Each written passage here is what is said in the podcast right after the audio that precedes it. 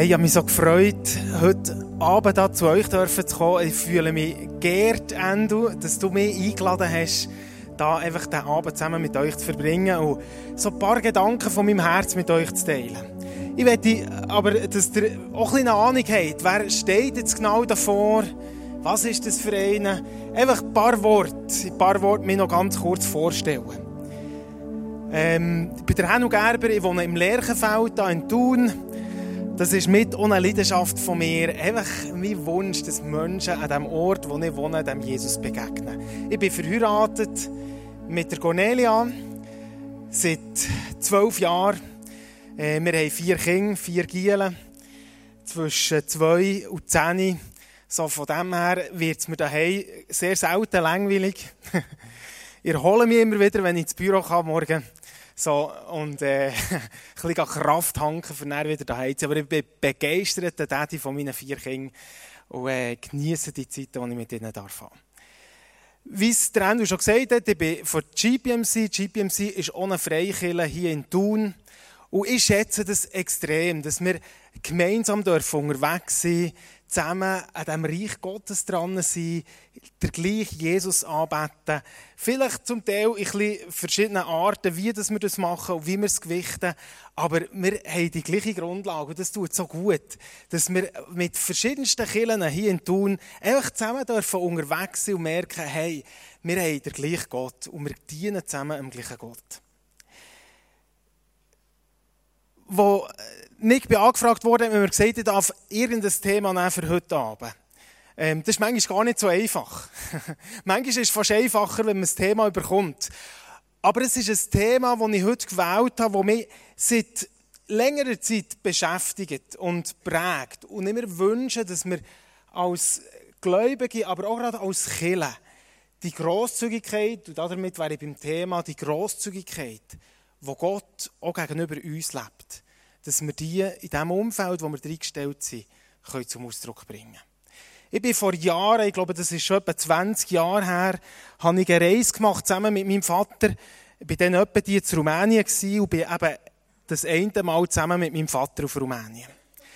Und dort hat es eine Begebenheit gegeben, die mich tief geprägt hat. Und zwar sind wir am Sonntagmorgen im Gottesdienst. Wir haben dort schon vor dem Gottesdienst hat uns eine Familie gefragt, ob wir dann noch zu ihnen kommen, zu Mittagessen. Eine ganz arme Familie. Wir sind noch gewarnt worden, geht gescheiter nicht zu denen. Das ist alles ein bisschen schmuddelig und die sind wirklich mausarm. Und, äh, wir haben etwas anderes für euch parat. Aber wir gewusst, es ist dran, wir sollen zu diesen Leuten gehen. Und so sind wir nach dem Gottesdienst dorthin gefahren, so über holprige Strasse, irgendwo ins Ghetto raus. Und dort hat es ein kleines Häuschen gehabt, bestanden aus einem Raum, und in diesem Raum haben die sechs Leute geschlafen.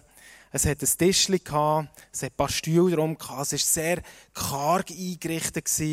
Und alles, wo man so, wo ihm angesprochen hat, war ein Bild in der Wand, ein farbiges Bild. Und das Bild, das hat mich, ich finde es nicht besonders schön, einfach so, wenn man es anschaut. Und ich glaube, es hat auch nicht gross Wert dass man das könnte verkaufen könnte. Aber ähm, wo wir dort in dieser Stube oder in diesem Raum gehockt sind und miteinander ein bisschen das Gespräch gesucht haben, habe ich das Bild angeschaut und gedacht, an dem haben sie sicher mega Freude. Das ist wie etwas Besonderes. Und ich habe sie dann darauf angesprochen und gesagt, das Bild, das, das finde ich toll, das gefällt mir. Und dann hat sie unter Tränen erzählt, was das Bild ihnen bedeutet. Dass ihr ältester Sohn vor Jahren aus dem Haus ausgezogen ist und sie ihn nie mehr gesehen und er ihnen ein Bild gemacht hat. Und das Bild haben sie aufgemacht und es hat sie erinnert an ihren geliebten Sohn. Und mir hat diese Geschichte berührt. Kurz darauf steht die Frau, die Mutter von dieser Familie auf, läuft zu dieser Wand, hängt das Bild ab, schreibt hinter drauf, geht du, Familie Taban, packt es ein und drückt es mir in die Hand. Und mir hat das ich habe nicht gewusst, was ich machen soll in dieser Situation. Ich habe gewusst, was für eine Bedeutung hat für die Familie. Und mir war es peinlich gewesen und gleichzeitig auch gewusst, wie beschämt sie wären, wenn, sie wären, wenn ich das Bild nicht würde nehmen. Und darum habe ich es genommen. Und seither, die letzten eben etwa 20 Jahre, äh, hängt das Bild immer wieder mal zuerst im Schlafzimmer. Meine Frau war nicht so begeistert. Es gibt schönere äh, Bilder für aufzuhängen daheim im Schlafzimmer. Aber ich habe es dann ins Büro genommen. Und immer wieder, wenn ich das Bild anschaue, denke ich daran, an die Grosszügigkeit, die die Familie gelebt hat, mir gegenüber. Und es hat mich so, es hat mich so angesprochen. Und ich habe dort für mich einen Entscheid getroffen und gesagt, Gott, ich will auch grosszügig sein. Ich will die Leute zum Vorbild nehmen. Ich möchte, dass mein Leben deine Grosszügigkeit zum Ausdruck bringt. Und ich würde gerne beten. Beten auch, dass der Heilige Geist heute auch zu uns redet, wie das die Grosszügigkeit in unserem eigenen Leben aussehen kann. Und ich glaube, dass es eine ganz grosse Kraft ist. Herr, ich möchte dir vielmal danken jetzt für diesen Abend, für den Moment, wo ich da sein darf. Und ich lade dich ein, dass du zu unseren Herzen redest. Heiliger Geist, wir brauchen immer wieder dich. Wir wollen nicht einfach eine Botschaft, ein Thema hören und das Thema abhaken, sondern ich wünsche mir, dass du unser, unser, Le unser Leben formst. Dass du zu uns redest, ganz persönlich, zu jedem vielleicht ganz unterschiedlich, aber dass du unser Leben berührst. Merci vielmal, bist du jetzt da. Und dürfen wir einfach darauf vertrauen, dass du zu uns wirst reden. Amen. In der Bibel gibt es eine spannende Geschichte. Sie hat Ähnlichkeiten mit der Geschichte, die ich hier in Rumänien erlebt habe. In dieser Geschichte geht es um eine arme Witwe. Jesus, so wird es beschrieben, vielleicht können wir jetzt den Text mal einblenden. Ich lese es einfach mal vor, wie es da steht. Jesus setzte sich in die Nähe des Opferkastens im Tempel und beobachtete, wie die Menschen Geld hineinwarfen. Viele reiche Leute legten große Beträge hinein. Und dann kam eine arme Witwe und warf zwei kleine Münzen hinein. Da rief er seine Jünger zu sich und sagte, ich versichere euch, diese arme Witwe hat mehr gegeben als alle anderen, denn sie alle haben nur einen winzigen Bruchteil von ihrem Überfluss abgegeben, während diese Frau, so arm sie ist, alles gegeben hat, was sie besaß.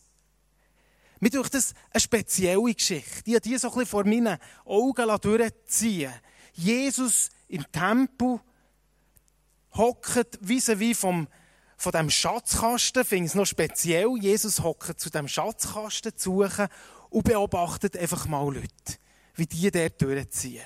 Viele Reiche, die sicher auch noch so einen Moment gewartet haben und das ausgekostet haben, wo sie ihr Geld haben gegeben, dass sie beobachtet werden. Und dann plötzlich kommt eben die arme Frau. Die Frau, die nichts hat als zwei kleine Silbermünzen. Zwei Silbermünzen, die ihren Lebensunterhalt sichergestellt haben. Dass sie sich am nächsten Tag noch ihr Brot hat machen konnte. Man muss wissen, dass in dieser Zeit für eine Witwe extrem schwierig war, zu überleben. Es hat kein Netz gegeben, wie wir das heute kennen. Keine Witwerrente oder irgendein System, das ihm unterstützt hat. Wer der Mann verloren hat, hat sein Einkommen verloren und ist darauf angewiesen dass es Leute gibt, die ihn unterstützen. Die Frau war genau in dieser Situation. Alles, was sie hatte, sind zwei Münzen. Eine ganz kleine Sicherheit, dass sie sich am nächsten Tag etwas kaufen kann. Und jetzt kommt doch die tatsächlich zu dem Schatzkasten her und legt ihr ganzes Vermögen dort in den Schatzkasten. Jesus sieht es und pfeift sofort seine Jünger her und sagt, hey Freunde, schaut mal die Frau an. Da hat es viele, die haben viel eingelegt. Aber die Frau, die hat alles gegeben, was sie hatte. Er hat sie nicht aufgehalten. Er hat sie als Vorbild hergestellt und hat ihnen gesagt, merkt nach die Situation. Merkt nach die Frau, die das einfach so grosszügig hat gegeben, was sie zur Verfügung hatte. Die Geschichte, die hat mich angesprochen. Ich habe mich gefragt, warum, warum hat die Frau gegeben, was sie hatte? Warum hat Jesus sie nicht aufgehalten und gesagt, halt, halt, halt? Ich meine, da gibt es noch andere Leute, reiche Leute, die sollen geben, komm, ich gebe dir deine Münzen wieder zurück. Warum hat er sie als Vorbild hergestellt? Wenn sie einfach so verrückt war, gesponnen hat, der hat er sich kaum als Vorbild hergestellt. Aber er hat es als Vorbild hergestellt, weil wir aus ihrem Leben ganz viel lernen können.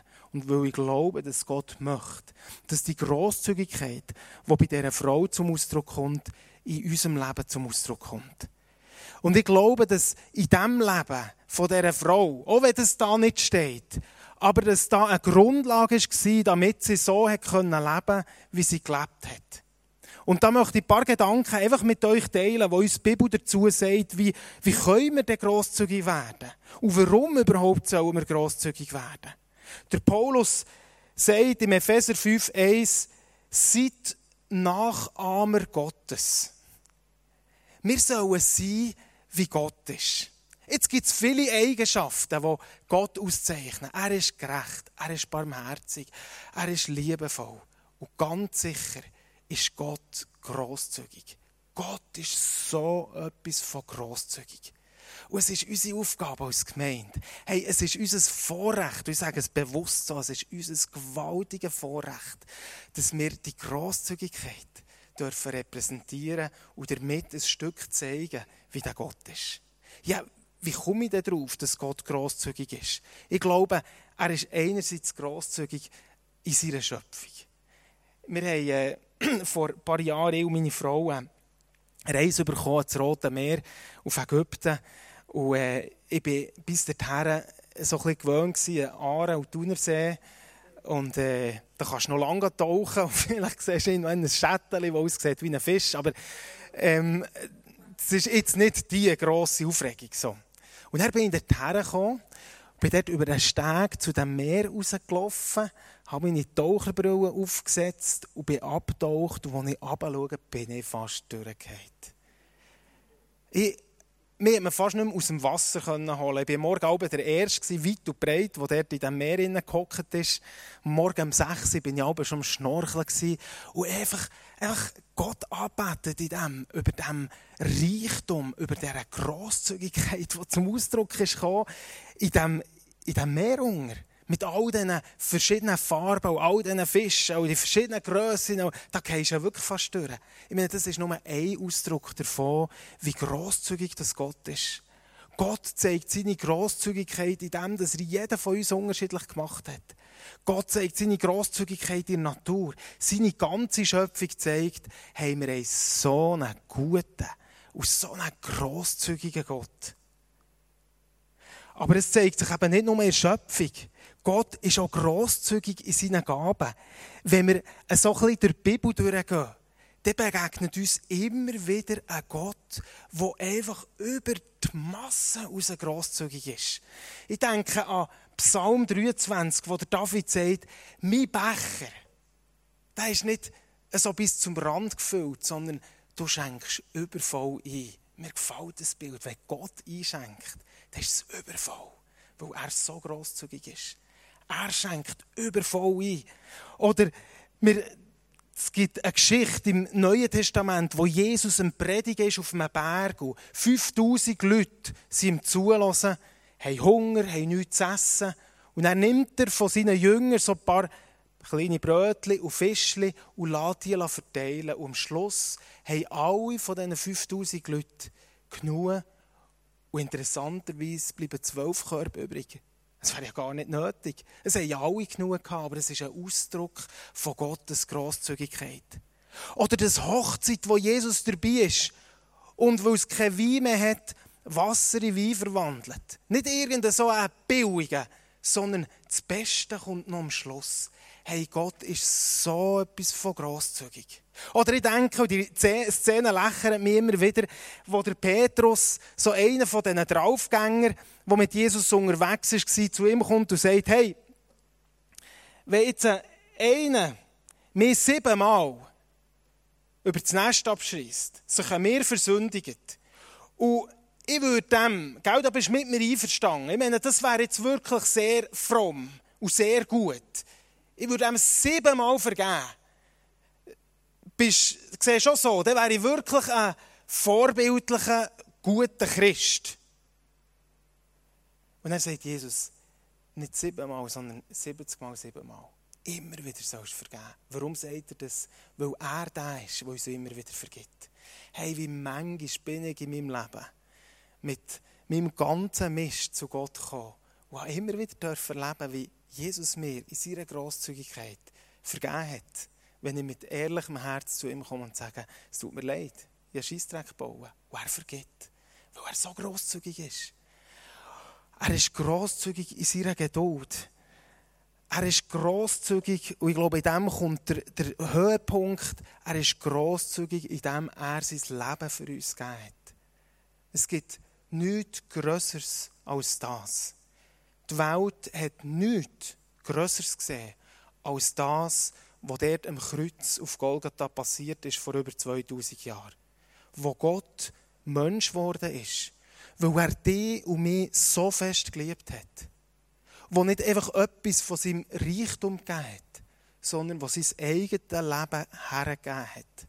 Sich an das Kreuz hat nageln gestorben ist, damit wir frei dürfen sein von all dem Mist, wo uns abzieht, von all dem Tod, wo uns anhaftet und ein Leben dürfen haben in der Fülle. Was für eine Grosszügigkeit. Was für eine Einladung an, dass Gott sagt, du, das werde ich dir geben. Das ist unser Gott. Und unsere Berufung ist Nachahmer von Gott sein. Und ich glaube, das heisst, dass wir die Grosszügigkeit in unserem Leben zum Ausdruck bringen. Immer und immer wieder. Nicht nur in Bezug auf unser Geld, sondern auch in Bezug auf unsere Zeit, auf unseren Dienst.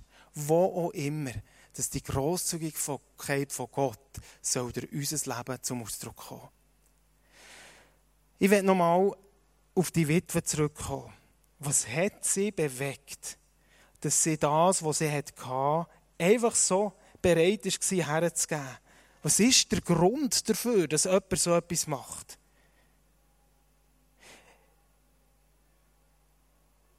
Ich glaube, es gibt drei Voraussetzungen. Oder sind wir gerade so spontan in Sinn gekommen, die uns in die Grosszügigkeit hineinführen.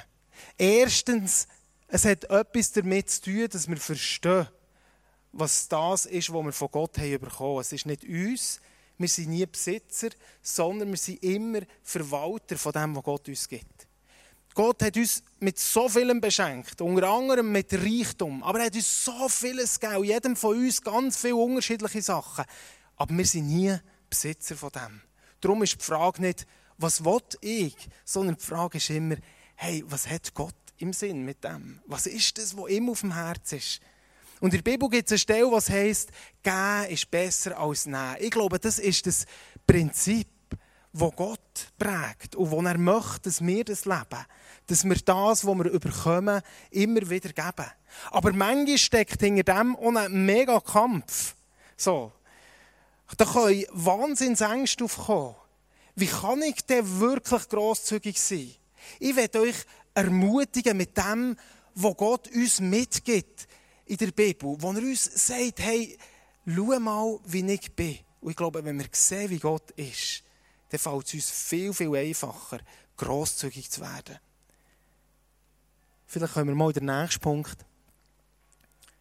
Gott ist gut. Gott ist durch und durch gut. Unser Bild, das wir von Gott haben, führt dazu, dass wir grosszügig sind oder nicht. Ich glaube, es hängt ganz viel davon ab, ob ich glaube, dass da ein Gott ist, der es gut meint mit mir, der mich versorgt, der zu mir schaut, der sich um mich kümmert. Und bin so ermutigt, all die Sachen, wo Gott uns sagt, hey, hab keine Angst, ich bin für dich, ich bin mit dir. Du darfst gehen, weil ich, ich kümmere mich um dich. Der Herr ist mein Hirt und mir wird nichts mangeln. Er weidet mich auf grüne Wiese und führt mich zum frischen Wasser. Gott gibt alles, was wir brauchen, in reichem Maß. Oder er hat gesagt, ich werde den nicht aufgeben und ich werde den nicht verlassen. Gott ist so etwas von treu. Wir sind seine Kinder. Wir sind seine Kinder. Und er hat versprochen, hey, ich sorge für euch. Der Jünger hat mal erklärt, schaut mal die Vögel an, dort oben auf dem Dach die sorgen sich um nichts. Und trotzdem haben sie immer genug. Wie viel mehr wert seid ihr? Und ich werde euch das so zusprechen heute Abend. Gott ist gut. Und Gott kennt dich. Und weil er dich liebt, hat er auch versprochen, ich werde für dich sorgen. Und du musst dir, musst dir keine Angst machen.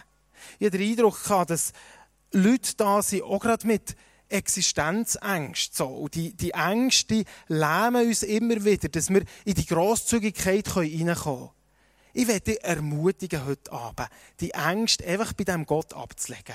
Und ihm zu sagen, schau, ich will nicht mehr länger mit dem leben. Ich gebe dir meine Ängste ab.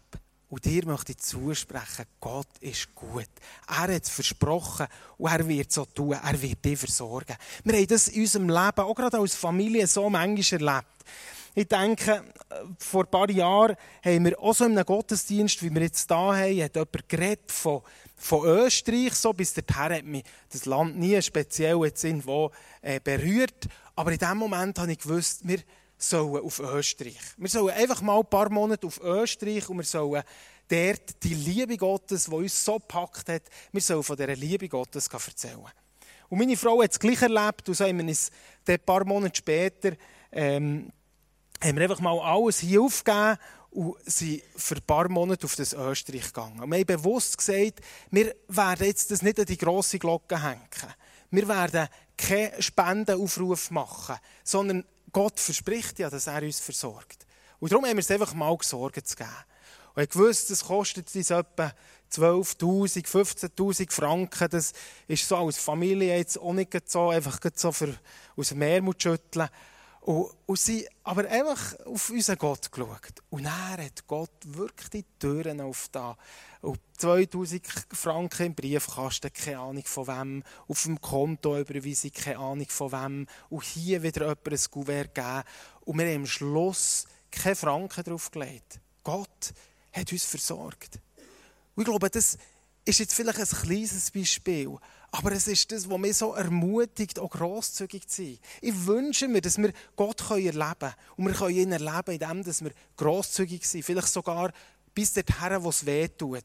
Aber Gott sagt, hey, ich habe dich nicht vergessen. Und ich gebe dich nicht auf. Er sagt nicht nur, ich bin gut und drum, sondern gleichzeitig bringt er ein Prinzip und sagt, das ist wie bei Saat und Ernte. Wer sagt, der wird auch ernten.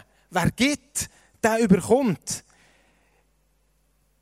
Im Neuen Testament, in der Bibel, steht so viel über das Säen und Ernten. Wer sparsam sagt, der wird sparsam ernten. Wer segensreich sagt, der wird segensreich ernten.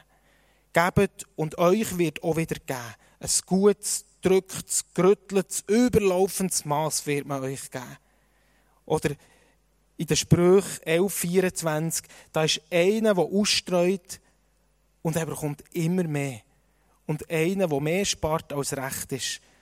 Und es lenkt ihm nur zum Mangel. Saat und Ernte. Ich liebe es mit meinen Kindern, äh, so im Frühling Herdöpfel auszuzählen und einfach mal abzuwarten. Und dann, wenn dann der Zeitpunkt kommt, wo man ernten kann und merkt, hey, wir haben ein paar Herdöpfel im Boden da, aber wenn wir dann vergraben, dann kommen da unter jeder Studie wieder fünf, sechs, zehn Herdöpfel führen. Und am Schluss hast du viel mehr als du am Anfang gehabt Das ist das Prinzip von Saat und Ernte.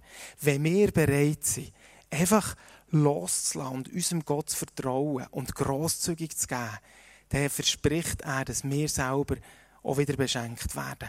Und dass er uns auch wieder zurückgeben wird. Vielleicht hat die Frau genau das gewusst. Vielleicht ist die Frau gar nicht so dumm gewesen, sondern sehr clever.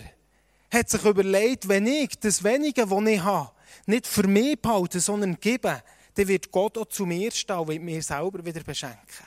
Lasst uns einfach immer wieder die Grosszügigkeit leben und unserem Gott vertrauen, dass er vieles auch wieder zurückgibt. Es wird nicht immer so sein, dass wir eins zu eins zurückbekommen. Wer Geld gibt, überkommt wieder. Aber Gott steht dazu. Er steht zu seinem Wort. Ich werde euch versorgen und ich werde euch hundertfach beschenken, wenn ihr bereit seid zu geben. Ich finde das so eine gewaltige Einladung, zu sagen, hey, das allein, das allein ist doch schon mega Ansporn dafür, einen Lebensstil vor Grosszügigkeit zu leben. Lass mich noch ein paar einfach so Bereiche vor Grosszügigkeit betonen. Bereiche, wo wir auch selber als Familie haben versucht, das immer wieder zu leben. Der erste Teil, habe ich schon gesagt, ist sicher das Geld. Gib dem, der dich bittet. Ich glaube, Gott sagt uns, auch besonders uns als Schweizer, fängt an, grosszügig zu sein mit eurem Geld. Fängt an, mit euren Nachbarn zum Essen einzuladen, ein Wochenende zu verbringen, in die Ferien mitzunehmen. Geht nach der Arbeit ein Feierabendbier nehmen und zahlt die Runde. Ich weiss nicht, was die Grosszügigkeit alles bedeutet. Aber ich glaube, Gott möchte, dass wir mit dem, was er an unser Portemonnaie gibt, einfach grosszügig sind. Wir haben für uns wie, wie gemerkt, über ein paar Jahre haben wir das gemacht, dass wir alle zwei Wochen haben wir einfach Leute aus der Nachbarschaft eingeladen, wild durcheinander, äh, und haben sie zum Essen eingeladen. Und für das Essen, so all, eben alle zwei Wochen, haben wir dann auch versucht, wirklich das Beste herzustellen und einen guten Wein aus dem Keller zu nehmen. Ob jetzt die das verstanden haben, wie gut das der Wein ist oder nicht, das ist mir eigentlich auch gleich. Aber ich habe mir gewünscht, dass die Grosszügigkeit von unserem Gott in dem einfach zum Ausdruck kommt.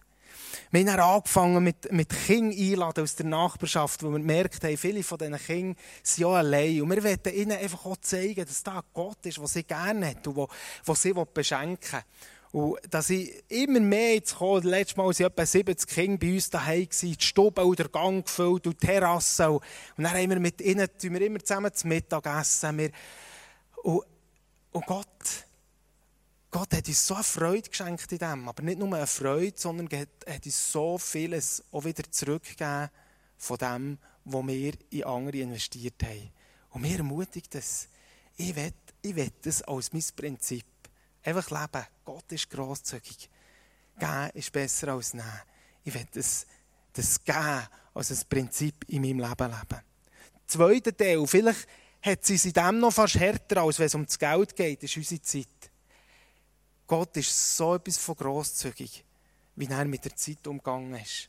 Er ist bei dieser Verstoß, bei dieser Frau, die niemand etwas mit ihr wollte, zu tun haben, an diesem Jakobsbrunnen hergehockt, hat mit ihr geredet, hat ganze zwei Tage dort verbracht, ob schon doch tausende Leute waren, die alle etwas von ihm hätten wollen. Er war bereit, für die eine Person still zu sein und seine Zeit für die Person einzusetzen.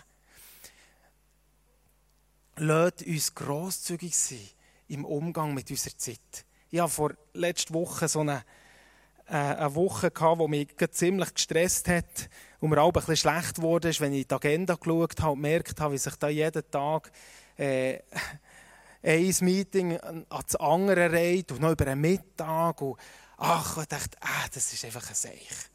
Und Mittag, am Mittwoch ist mir in den Sinn gekommen, dass ich daheim noch vergessen habe, mich abzumelden, weil ich am Mittag auch noch mal ein Meeting hatte und eine Frau vor Mittag noch schnell angerufen und gesagt, heute bin ich dann nicht daheim.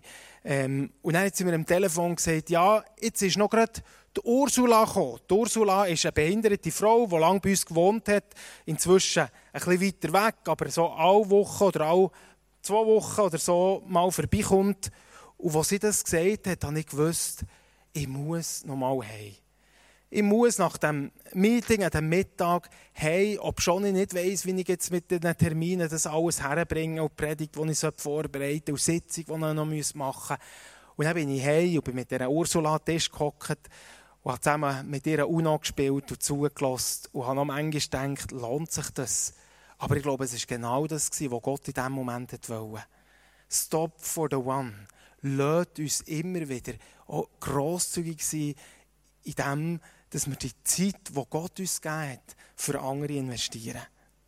Und ich glaube, wenn wir das machen, wenn wir anfangen, einen Lebensstil vor Grosszügigkeit zu leben, in Bezug auf unser Geld, auf unsere Zeit, auf unseren Dienst, ganz grundsätzlich sagen, hey, wir wollen, wir wollen grosszügig ausstreuen, dann wird es Veränderung schaffen in dem Umfeld, wo wir drinnen stehen. Wir werden Gott erleben und wir werden sehen, wie sich unser Umfeld verändern Warum? Weil das, was uns gesagt wird, das, was der Teufel sagt, was in der Welt gesagt wird, ein ganz anderes Prinzip ist. Du musst für dich schauen. Du musst schauen, dass du nicht zu kurz kommst. Du musst, jetzt geht es einfach mal um dich und sicher nicht um andere. Und dort, wo wir anfangen, entgegen dem zu leben, dort kommt wie Licht mit uns in unsere Umgebung hinein, wo Menschen merken, wow, warum können die in dieser Art grosszügig sein? Und vielleicht merken, die können es, weil da Gott ist, wo sie vertrauen, dass er sie versorgt. Hey, ich wünsche mir, dass wir als Gemeinde, als ICF, als GBMC bekannt sind für unsere Grosszügigkeit. Dass wir eine Kultur pflegen, wo wir grosszügig auch miteinander umgehen. Und ich glaube, das wird so einen tiefen Eindruck hinterlassen und wird tiefe Veränderung schaffen in unserer Umgebung, in unserer Gesellschaft. Jetzt kann es sein, dass das eine oder andere vielleicht auch gestresst ist, wenn ich das sage. Ich meine, wir haben ja schon Schuss genug.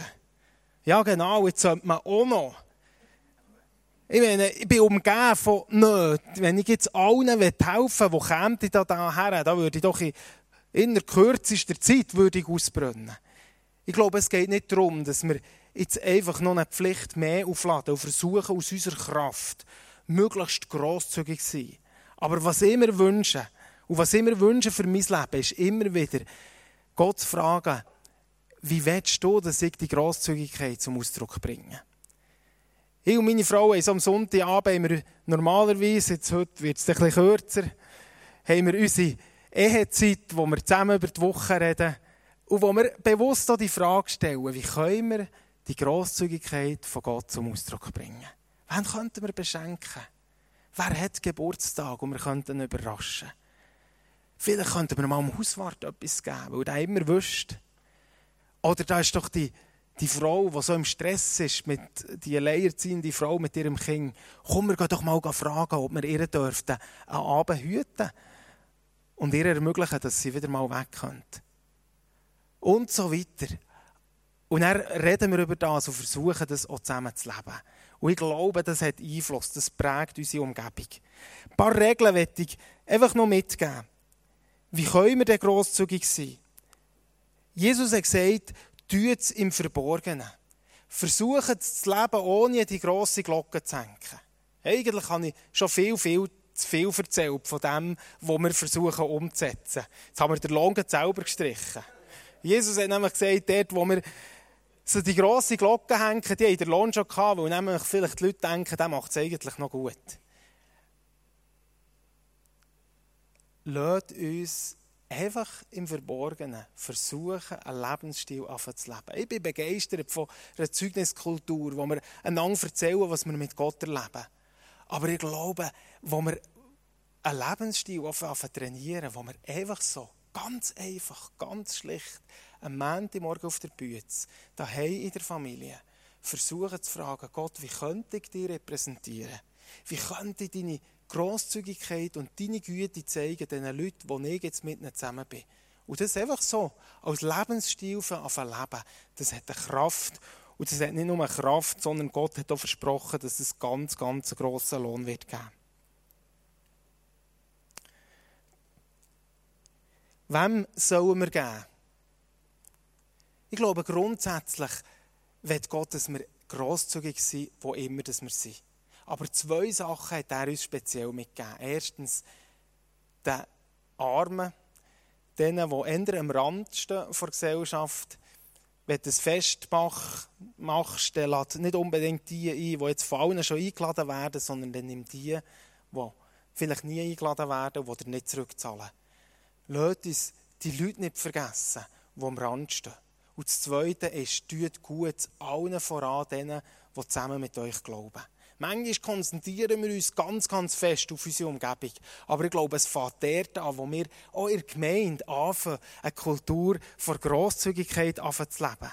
Wo wir einander beschenken. Wo wir Gott fragen, hey, schenk mir Kreativität. Wie könnte ich diesen Leuten in meiner Kleingruppe die Grosszügigkeit zeigen? Und wo das passiert, werden Menschen aufmerksam und fragen, wow, das habe ich noch nie erlebt. Die schauen nicht für sich, sondern die für den anderen Fokus zu nehmen und ihm zu dienen. Ich würde gerne so zum Schluss, jetzt so eine Zeit, wo, wo ich auch bete, dass Gottes Geist zu uns redet. Wie können wir einen Lebensstil, ganz persönlich einen Lebensstil vor Grosszügigkeit haben? Das wird für alle unterschiedlich sein. Ich habe eine Liste gemacht. Und die Liste, das klingt ein bisschen provokativ, so eine To-Do-List, was man alles noch machen könnte. Ihr dürft es gerne mitnehmen. Es geht mehr darum, so wie unsere Kreativität zu wecken. Es geht nicht darum, abzuhäkeln, und das müsste ich alles gemacht haben. Aber ich will, dass wir darüber nachdenken. Was heisst das für mich an meinem Arbeitsplatz? Gott ist grosszügig mir gegenüber. Und er möchte, dass ich grosszügig bin, dort, wo er mich hergestellt hat. Was bedeutet das? Wie kann ich das leben? Lasst uns doch gemeinsam noch aufstehen und ich würde gerne zum Schluss da einfach noch beten.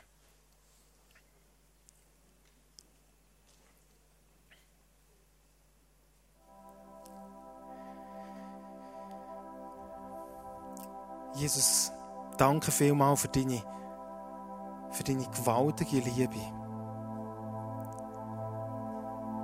Danke, dass du dir selber gehst. Was für ein Ausdruck von Großzügigkeit.